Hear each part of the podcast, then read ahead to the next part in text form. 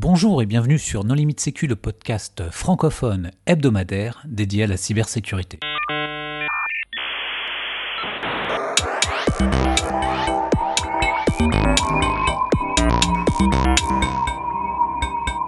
Alors aujourd'hui c'est le deuxième épisode de notre euh, saga de l'été avec un épisode que nous avons intitulé Corsaires, mercenaires et opposants. Autour de la table virtuelle, les contributrices et les contributeurs No Limite Sécu sont Jamila Boutmer. Bonjour. Jean-Philippe Gaulier. Bonjour. Vladimir Collat. Bonjour. Marc-Antoine Ledieu. Bonjour. Et Christophe Renard. Bonjour.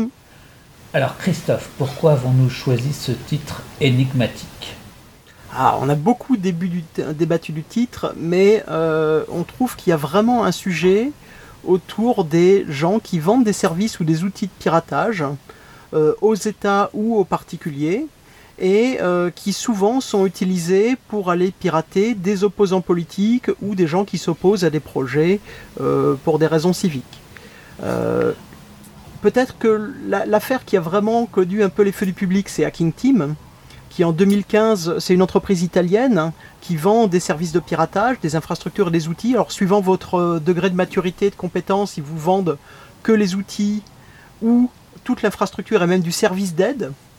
Euh, Hacking Team s'est fait pirater et une bonne partie de leur correspondance interne, de leurs contrats et de leurs outils ont été publiés sur Internet permettant de voir qu'ils euh, avaient commencé en vendant des outils aux forces de l'ordre, puisqu'en fait, le point d'entrée souvent de ces entreprises, c'est que les forces de l'ordre ont un besoin qui est de pouvoir pirater les ordinateurs des gens qui sont cibles d'investigation judiciaire, et qu'ils avaient euh, étendu leur marché euh, pour aller vendre leurs services à des pays étrangers, et donc en dehors de l'Union européenne, et, que dans un paquet de ces pays, euh, l'usage qui était fait de leur outil pouvait être discutable, puisqu'il y avait des pays dans lesquels les droits de l'homme pas forcément vus comme primordiaux, et euh, des usages qui, bien qu'officiellement vendus pour de la lutte contre le terrorisme, euh, étaient clairement des usages de traque aux opposants, et on voyait dans la correspondance d'Hacking Team qu'ils en étaient parfaitement conscients et qu'ils continuaient à vendre. Donc c'était une bonne illustration, et en fait, quand on commence à creuser, on s'aperçoit que c'est tout un marché, que c'est une économie qui s'est développée, sur laquelle il y a beaucoup d'acteurs et sur lequel il y a beaucoup d'affaires dans lesquelles on n'avait pas forcément pensé à l'aspect informatique, où les gens se sont fait pirater. Est-ce qu'il y a d'autres euh, affaires emblématiques dans ce registre? Oui, donc euh, si on, continue de parler un peu des, hacks euh, bah, de, Phineas Fisher, qui est un peu le, hacker euh, de, ce genre de boîte, on a aussi eu le cas de Gamma Group, donc qui est une entreprise euh, allemande et, britannique, avec, enfin, avec, des filiales britanniques euh, en tous les cas, et qui vendait, euh, comme, comme l'indiquait Christophe, voilà, des, des, solutions de surveillance à divers pays. Alors, initialement, dans, des, dans des logiques de sécurité nationale et ensuite effectivement on constate qu'il y a des dérives et qu'on entre dans de la surveillance d'opposants politiques, euh, voire euh, parfois de d'acteurs économiques. Gamma Group, c'est intéressant parce que Hacking Team, bon, ils sont fait complètement poncer leur système d'information interne. Tout, euh, tout l'exchange est sorti, enfin tout est sorti. Gamma Group, c'est différent, c'est vraiment les, sites web qui ont été piratés, ce qui fait que beaucoup de fichiers euh, sont sortis mais chiffrés. Par contre, il y avait pas mal de fichiers, euh, euh, type fichiers Excel avec des prix, des choses comme ça qui, étaient, qui ont été publiés, ainsi que le contenu de leur outil de gestion de tickets. Et donc, on voyait bah, les tickets, donc les différentes demandes de leurs clients par rapport aux outils d'espionnage. Tout à fait. On, a ça aussi euh, pour, euh, pour Hacking Team. Euh, d'ailleurs, les, échanges mails avec des demandes de prestations de services supplémentaires, des difficultés de, ciblage, parce que c'est une prestation qui était, qui était offerte aussi. Pour une proposition commerciale faite à la France, mais à laquelle la France n'a pas donné suite. Bon, ça nous a juste fait marrer sur le moment. C'était la même typologie d'attaquants pour les, pour les deux affaires euh, dans, dans, la, dans la divulgation de, de l'existence de ces, de ces relations-là, tu veux dire ou... Oui. Ah, ça se revendique quand même être le même acteur. Oui. On a quelqu'un qui se présente sous le nom de Phineas Fisher, qui a documenté son attaque, et euh, très bien documenté d'ailleurs, c'est intéressant, et, qui a publié les données directement. Et quel, est quel était, quels sont ses objectifs? Après, révéler. oui, c'est un objectif de, de, dénonciation de, ce type d'activité. Voilà, notamment parce qu'elle ciblait les populations civiles, euh, des journalistes, euh, des avocats. Et d'ailleurs, maintenant, euh, il encourage des, hackers à attaquer des... Alors la, dernière, le dernier encouragement en date, c'était une banque en Équateur qui était soupçonnée de faire du blanchiment d'argent. Et ce qui est intéressant, c'est que vraiment il y a une privatisation de ce que faisaient précédemment les États, c'est-à-dire espionner et, utiliser des outils d'espionnage. Et là, il y a pas mal de boîtes privées qui se sont mises à faire ça et qui souvent revendent aux États. D'ailleurs, ce qui est rigolo, enfin rigolo entre guillemets, et ce qui relie euh, Gamma Group et euh, Hacking Team, c'est euh, le piratage de Ahmed Mansour, qui est un défenseur des droits de l'homme en Arabie Saoudite qui est aux Émirats, pardon, qui est un défenseur des droits de l'homme aux Émirats Arabes Unis. Et, euh, et, donc lui, il a été piraté par ces deux entreprises. Et d'ailleurs, euh, la troisième fois qu'il y a eu tentative euh, de, piratage, ça a été par une autre entreprise qui s'appelle NSO Group, sauf que cette fois-ci, il a vu l'attaque, a communiqué les éléments à une université qui dispose d'un laboratoire spécialisé qui s'appelle Citizen Lab et qui a réussi à remonter toute l'attaque et identifier l'entreprise NSO Group. Et il y a eu un quatrième, euh, cas, puisque euh, en 2015 ou 2016, il a été aussi ciblé par une entreprise euh, indienne qui vend des, des solutions cyberoffensives sur étagère qui s'appelle Apin. Donc il a vraiment eu la totale. Je pense qu'il faut préciser aussi que Citizen Lab, c'est c'est une organisation non gouvernementale qui, qui a été créée en 2001 qui a pour vocation de défendre euh, les opposants politiques, enfin les défenseurs des droits de l'homme contre ce type d'attaque justement. Et ils sont une source assez privilégiée de publications sur ce genre de choses. Avec euh, Amnesty International et EFF. Avec Amnesty International, c'est souvent vers eux que se retournent euh, les gens qui se sentent attaqués, qui se pensent attaqués, et ils vont mener l'investigation, les travaux de reverse engineering. Et il y a beaucoup d'outils d'attaque qui ont été documentés par Citizen Lab. Alors, ce qui est intéressant, c'est qu'on a des choses qui sont, comme, comme le cas d'Ahmed Mansour, des, opposants politiques, euh, mais il me semble qu'il y a des cas, comme on a pu voir euh, au Mexique, où ce sont des gens, ce euh, c'est la défense d'une position industrielle qui sert de prétexte à aller pirater des opposants. Tout à fait. Donc c'est ce qu'on a appelé la soda tax en l'occurrence, euh, face au, cas euh, d'obésité euh, galopant au Mexique, des parlementaires ont essayé de faire passer une, une loi pour taxer davantage les, les sodas. Et en l'occurrence, manifestement, il y a notamment un, un, groupe qui, qui, exerce dans ce, dans, ce, dans ce domaine qui est très très présent au Mexique et euh, qui est soupçonné euh, notamment de, collusion avec euh, les, autorités gouvernementales sur place. Et donc, il semblerait que c'est ce qui a motivé le gouvernement mexicain à espionner et à tenter d'intimider en se servant d'éléments collectés avec notamment donc Pegasus, la solution, l'une des solutions développées par NSO Group, pour euh, empêcher euh, que cette loi euh, ne, passe parce qu'il y avait des intérêts économico-politiques en jeu. Alors que c'est bien connu, si tu enlèves le Brescola à tous les hackers du monde, l'activité pirate s'arrête. Donc rien à voir avec la collusion politique. Ah, alors, en termes de typologie des gens qui vendent ce genre de service, est-ce qu'on peut les classer en fonction de ce qu'ils vendent, en fonction de leur qualité, en fonction d'où ils viennent? Euh, à quoi ça ressemble aujourd'hui le marché des gens qui vendent euh, des produits pour aller pirater mes opposants? Et est-ce que c'est légal? Alors, l'achat euh, d'outils est légal. Après, je pense qu'en termes de typologie, c'est intéressant de voir de quelle manière ils, interviennent. C'est-à-dire qu'on a le, vendeur euh, simple, donc euh, je te vends une solution clé en main et ensuite euh, ben, tu en fais ce que tu en veux. Donc les dérives ne sont pas imputables forcément à l'entreprise qui vend, en tous les cas sur le papier. Et ensuite, on a ce qu'on appelle hands-on keyboards. Donc là, on va avoir l'entreprise qui va directement opérer au nom euh, bah, notamment euh, euh, d'un acteur étatique une, campagne cyber-offensive avec des victimes bien identifiées. Ce qu'on appelle l'obligation de moyens versus l'obligation de résultat. néanmoins, je m'interroge sur un, de tes propos. Est-ce que les États n'interviennent pas et est-ce que ce n'est pas comparé à de la vente d'armes pour certains logiciels?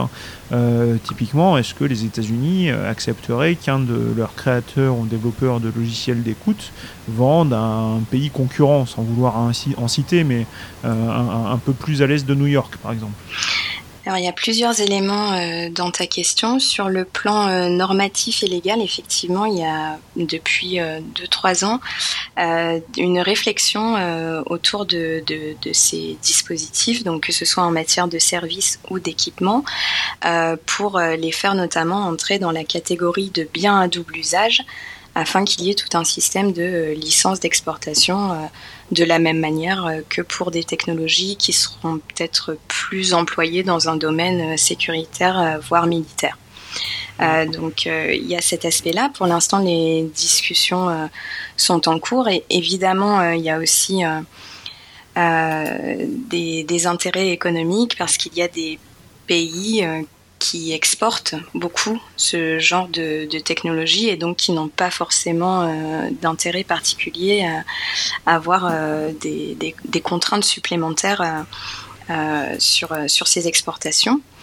Et ensuite, sur, sur la partie de, comment dire, une sorte de fuite des, cerveaux, là aussi, pareil, il y, a y a, des réflexions en cours parce que effectivement, euh, il y a une tendance comme ça des, anciens euh, de certaines unités de renseignement et d'unités de, euh, cyber-offensives qui des facilités évidemment euh, pour intégrer euh, ce, genre d'entreprise et qui pourraient utiliser des compétences euh, qui ont été développées et mises en œuvre au profit de, certains États à des fins économiques pour d'autres bénéficiaires en fait. Donc ces, deux, aspects-là sont aujourd'hui bien identifiés et sujet, sujet à débat. Et d'ailleurs, sur le second, euh, le second aspect, je vous recommande un des épisodes du podcast euh, Darknet euh, Diaries, où l'animateur interviewe un, un, ancien agent imprimé de la NSA, je crois de mémoire, qui est parti donc en privé dans un pays du Golfe, j'ai oublié lequel, et explique Emira, ouais, et explique en fait euh, qu'il devait faire des opérations offensives et que petit à petit il a commencé à aller plutôt euh, cibler des gens. Euh. En fait, c'est vraiment intéressant aussi sur comment on passe de quelque chose d'autorisé à quelque chose qui ne l'était pas. Parce que ce, dont il parle, c'est le Project Raven, et c'est un projet au départ de coopération parrainé par l'État américain pour développer des capacités pour les Émirats pour lutter contre le terrorisme d'offensifs légales d'appuyer euh, l'État émirati euh, dans sa, lutte contre le terrorisme. Et puis, euh, bah en fait, pour faire, ça, ils encouragent la fondation d'une entreprise avec du capital américain, mixte, américain-émirati, et ils autorisent des agents, des anciens agents de la NSA de la CIA à aller travailler au profit de cette entreprise. Et une fois sur place, au début, les gens font des choses qu'ils trouvaient assez normales, euh, à savoir pirater des gens qui ont des profils de terroristes. Euh, et, petit à petit, ils s'aperçoivent qu'on leur fait faire euh, du piratage étatique, où on va espionner les voisins, du piratage politique, on va espionner des opposants. Et, et en fait, au moment où l'État américain commence à devenir menaçant, eh bien, il y a ceux qui restent et puis ceux qui partent. Et aujourd'hui, ceux qui sont restés ont des problèmes avec le parce qu'en fait, euh, bah, le cadre dans lequel ils opéraient à la fin, c'était plus du tout ce que l'État américain avait toléré, ou du moins c'était pas ce que l'État américain aurait voulu qu'il sache, parce qu'on ne sait pas s'il l'aurait toléré indéfiniment si c'était pas su. Et, je pense que, comme le disait Jamila, ça illustre pas mal les, différents aspects. Il y a un premier problème, c'est exporter un logiciel qui a des capacités offensives. Alors on sait tous qu'en fait, les logiciels de sécurité, ils sont tous à usage dual, euh, défense-attaque, euh, parce que pour pouvoir tester la défense, on a besoin de l'attaque. Et le cadre légal sur lequel, dans lequel ça tombe, c'est quelque chose qui a été euh, créé pendant la guerre froide, qui était les arrangements de Wassenaar, qui était un cadre entre alliés, où on se disait, bah, on fait des listes de produits où il il faut pas les vendre aux Russes, parce que euh, si on les vend aux Russes, ils pourront faire, euh, ils pourront écouter nos sous-marins, ils pourront faire des bombes nucléaires plus efficaces et tout un tas de choses, ou aux pays euh, qui développeraient des capacités comparables. Les non-alignés qui développeraient des armes nucléaires, c'était pas une très bonne, enfin c'était pas vu comme une idée à faciliter. Sachant que l'arrangement de Wassenaar n'interdit pas l'export d'un produit, il soumet l'export à autorisation de l'État dont on exporte. Et quand on exporte, il y a deux lois qui vont s'appliquer. Il y a celle d'où on exporte, le pays d'origine, et le pays destination. Et euh, évidemment, si on vend euh, à l'état du pays destination, en général, il n'y a pas de problème à importer. Par contre, si on vend un acteur non étatique, ça peut faire, provoquer d'autres problèmes. Et c'est intéressant parce que dans le catalogue de Hacking Team, on s'aperçoit qu'ils avaient démarché des entreprises privées. Et donc là, probablement que leur vente, elle était illégale parce que vendre un outil à vocation offensive à une entreprise privée pour aller pirater euh, des concurrents ou des gens qui protestent contre la vente, je sais pas, de boissons sucrées ou ce genre de choses, Là, euh, dans la plupart des pays, c'est illégal. Non, mais tu déformes, c'est juste un outil d'administration distant. De gens qui n'ont pas consenti à être administrés. Mais oui. il y, a effectivement le deuxième point que tu as souligné, c'est le transfert des compétences. Et aujourd'hui, le transfert des compétences, c'est quand même quelque chose d'un peu difficile. C'est est-ce que si je suis un pentester doué, euh, il y a un cadre légal qui m'interdise d'aller travailler en Chine, euh, ou d'aller travailler en Russie, ou d'aller travailler dans un pays tiers? Et d'ailleurs, finalement, euh, les gens qui faisaient de l'offensif au profit de la NSA, qui ont été travaillés au profit des Émirats arabes unis, est-ce qu'il y avait vraiment un cadre légal qui leur interdise d'aller exercer des compétences qu'ils ont acquises dans le cadre étatique américain? Bah, C'est douteux. C'est-à-dire que si c'est en révélant des secrets de l'État américain, oui, il y a toutes les lois qui s'appliquent à la protection du secret. Par contre, si c'est juste leurs compétences personnelles, euh, c'est difficile. Et puis comment tu quantifies ça en fait? C'est très dur à quantifier. Et ça illustre bien aussi le fait que à peu près tous les outils d'administration peuvent être instrumentés. Euh, et, euh, toutes les compétences de sécurité informatique peuvent devenir offensives. Mais, on peut se poser la question, quelqu'un qui fait de l'enquête, qui fait de l'investigation du forensique, quand il le met, euh, bah, qui va travailler au service bah, d'une entreprise piratée, qui va travailler au service de la justice, est-ce qu'il a le droit d'aller vendre ses services à un pays qui porte des atteintes graves aux droits de l'homme? Je, soulevais la question parce que, en fait, depuis très longtemps, et on l'a cité, euh, je pense, euh, dans l'épisode précédent, euh, il y a une revue sur la cryptographie. c'est d'ailleurs hein, la, fameuse affaire Zimmerman qui a permis la, création de l'EFF aux États-Unis avec PGP.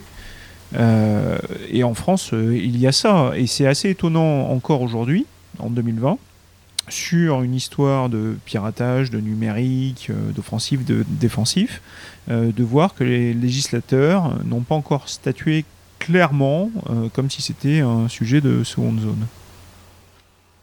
C'est parce que c'est pas un sujet de seconde zone, c'est un sujet très difficile et en fait, si, tu, regardes ce qu'il y a dans la liste des arrangements de Wassenaar, c'est très intéressant. tu verras qu'il y a, je sais pas, les hydrophones avec un degré de sensibilité.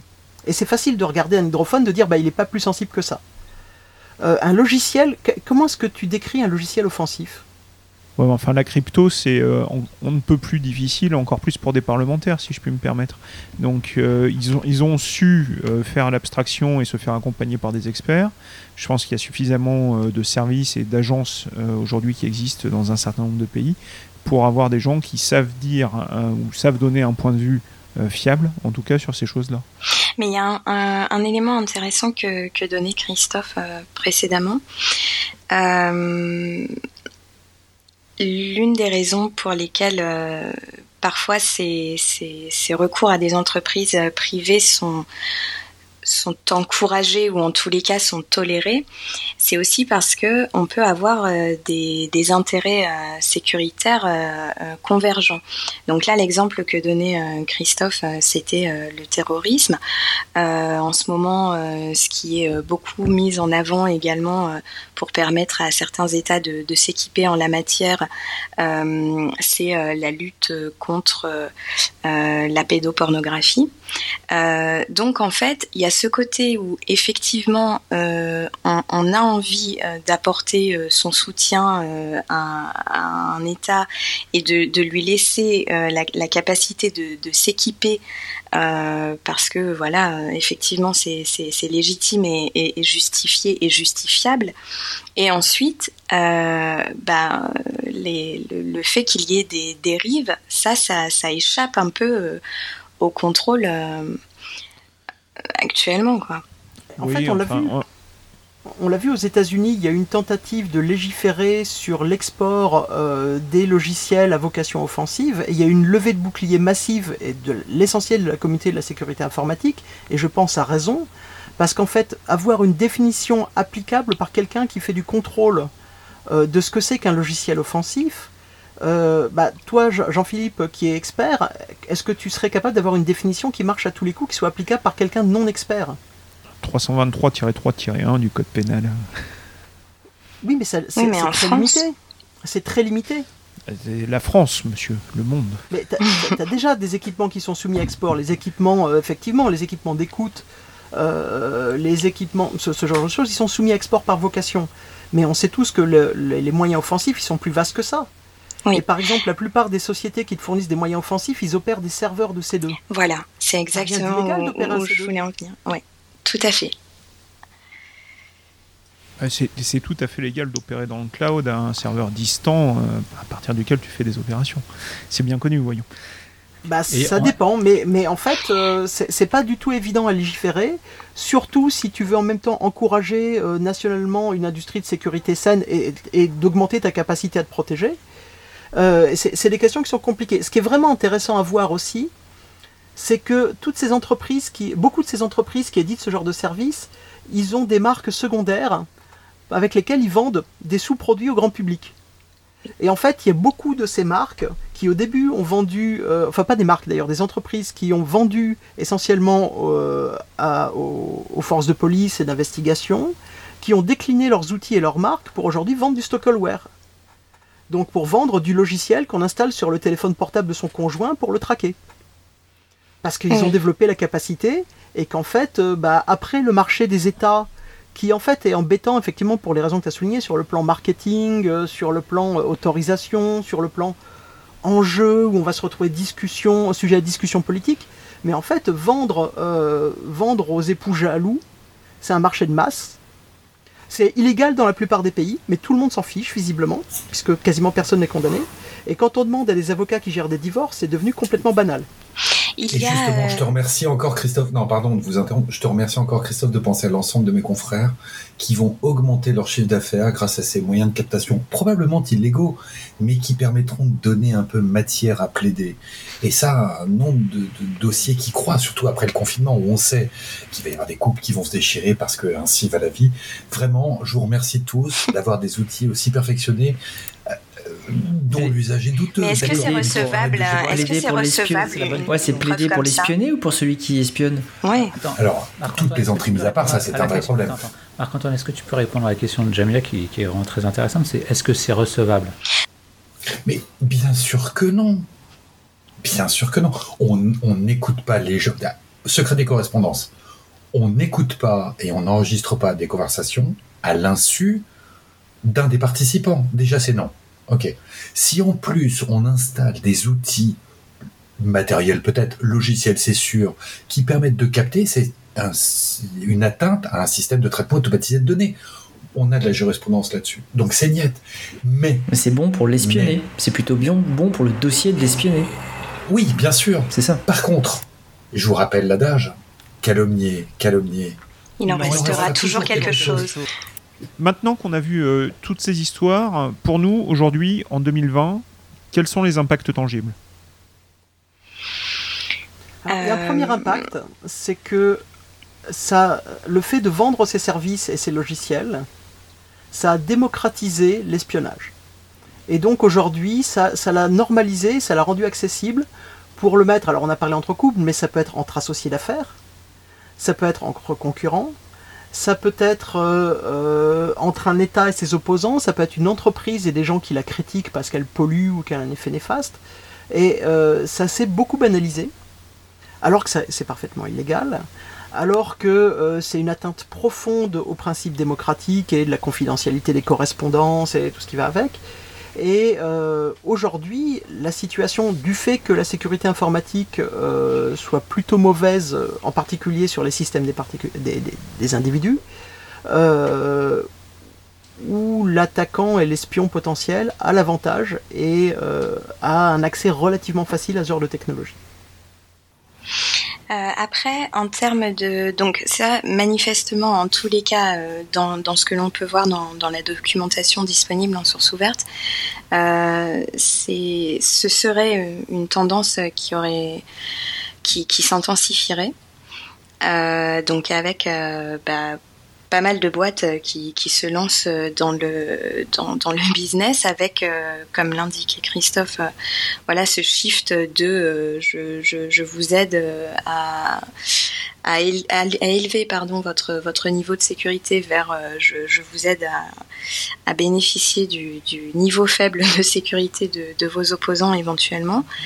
après, ce qui est intéressant, c'est le nombre de publications aussi. Il y a énormément, enfin de doxing euh, de, de ce genre de, de campagne. Donc euh, voilà. Pour, pour, les, pour les auditeurs, tu peux euh, éclairer sur le mot doxing? Oui, pardon. Donc c'est dévoiler finalement l'identité de qui se cache derrière derrière une campagne, qui est à l'origine d'une campagne avec voilà toute une contextualisation. Euh, donc euh, il y a notamment euh, Bellingcat qui, qui, fait tout ce, tout ce travail d'investigation et, de doxing, Intrusion Truth aussi qui, qui s'est pas mal penché sur, sur des APT ces, dernières années. donc voilà, on essaie de remonter à, à l'origine de, l'attaque qui a été euh, détectée. Et euh, ça, ça a eu un effet de mise à disposition du grand public, bah, déjà des, informations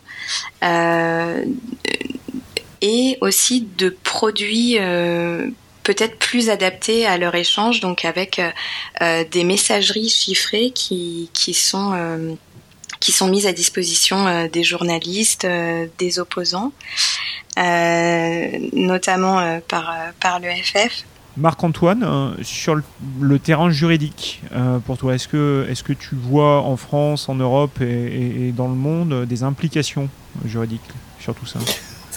Des implications juridiques, soyons clairs, rien ne sort. Soit les mercenaires agissent sous couvert de l'État, auquel cas c'est comme toujours, on va s'échanger des espions sur un pont euh, Alpha Bravo à Berlin-Est, on se croit en 1952, la vie est magnifique, manque plus que Clint Eastwood.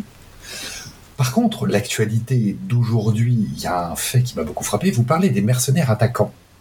Et on découvre euh, de manière totalement publique la révélation de l'affaire, alors je vais le dire, EncroChat, cette société anglaise qui vendait des téléphones apparemment super sécurisés pour des gens qui avaient besoin de protéger leurs informations. Et on découvre, nous le grand public, en lisant un peu la presse, que un grand nombre de mafias en Europe et hors de l'Europe se sont équipés de ce téléphone apparemment extrêmement sécurisé et que sur une technique que moi j'ai rien compris, que vous avez expliqué, globalement, les gendarmeries et services de police, notamment de l'Union européenne, ont écouté pendant des mois des gens qui faisaient du trafic de drogue, du trafic d'êtres humains, du trafic d'organes, du trafic de ce que vous voulez du moment que ça rapporte du pognon. Et tout d'un coup, il y a une zone d'arrestation massive. Et ce qui est marrant, c'est que vous, vous voyez le côté mercenaire, côté attaquant, je me mets au service d'une mafia d'un État et j'agis. Et là, on découvre qu'il y a des privés c'est comme ça que c'est expliqué publiquement, qui eux vont se mettre au service des, gens qui ont besoin de se protéger. Ah, c'est marrant, pas de chance, c'est encore des malhonnêtes. Ça, marche des deux côtés. D'ailleurs, en CroChat, ça, ça, ça montre bien quelque chose, c'est que il y a vraiment des cas où pirater un système informatique est légitime parce que euh, les clients dans CrowdChat étaient apparemment dans leur immense majorité, alors franchement je les connais pas, hein, mais de ce qui en a été publié dans leur immense majorité, euh, la crème de la crème des salopards. Et, euh, effectivement, ils sont fait pirater apparemment par la gendarmerie nationale et pirater les terminaux d'ailleurs, pas pirater les services centraux. Euh, de manière à, parce qu'il y avait du chiffrement de bout à bout justement et que dans le chiffrement de bout à bout, bah, intercepter la communication ne sert pas à grand chose et que euh, par contre pirater le terminal, euh, le téléphone, permet de récupérer les messages en clair. Alors il y, a plusieurs choses. C'est pas les premiers à vendre ce genre de service. En particulier, il y avait des gens qui s'étaient fait attraper à vendre des BlackBerry modifiés à des trafiquants de drogue colombiens et mexicains. et il y a même eu un cas d'un, je crois que c'était dans un cartel mexicain où c'est le sysadmin qui a été retourné par la DEA euh, et, qui avait modifié les comptes. Euh, oui, il y a des mercenaires de la partie défensive. Clairement, hein, les gens qui sont des criminels euh, aujourd'hui ont bien compris que les moyens de communication modernes faisaient partie de la panoplie des choses qu'ils devaient pouvoir utiliser que se défendre contre les moyens des États pour les écouter, de la justice pour les écouter, était un vrai problème, et que moyennant finance, ils allaient trouver des compétences. Euh, ils découvrent aussi ce qu'avaient découvert des opposants à leurs dépens euh, quand des organisations des droits de l'homme avaient commencé à leur envoyer des logiciels de chiffrement vers 2000, à savoir que quand on est les seuls à utiliser un logiciel particulier pour se défendre, c'est un peu comme arborer un drapeau qui dit je suis un méchant. Euh, Daesh l'a découvert aussi puisqu'ils avaient produit leur propre logiciel de chiffrement qui avait une jolie bannière euh, qui disait euh, euh, Islamic State, State Encryption Protocol machin et c'est un petit peu comme aborder, enfin avoir un drapeau rouge qui dit tirez-moi dessus. Vladimir, tu voulais réagir oui, non, mais je trouve que c'est intéressant parce qu'il y a aussi des outils qui ont été développés à la base pour protéger un réseau de trafic, typiquement TrueCrypt, euh, développé par Paul Leroux et qui finalement, publiés en open source et publiés à la communauté, ont été utilisés, enfin en tout cas cet outil-là, par tout le monde pour euh, sécuriser euh, son poste et, chiffrer ses disques durs. Bon, bien, merci à tous de vos interventions. Chers auditeurs, nous vous donnons rendez-vous la semaine prochaine pour le troisième épisode de notre saga de l'été. À bientôt.